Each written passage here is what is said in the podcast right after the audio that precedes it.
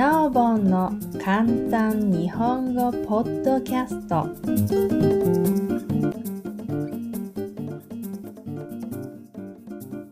ハングリーであれ愚か者であれ。スティーブ・ジョブズその9 3つ目の話は死についてです。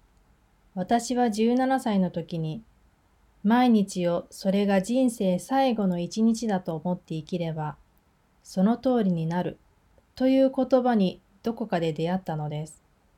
それは印象に残る言葉でその日を境に33年間私は毎朝鏡に映る自分に問いかけるようにしているのです。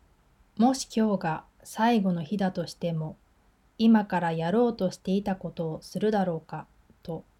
違うという答えが何日も続くようなら、ちょっと生き方を見直せということです。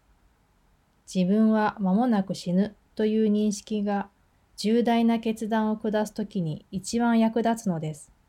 なぜなら、永遠の希望やプライド、失敗する不安、これらはほとんどすべて死の前には何の意味もなさなくなるからです。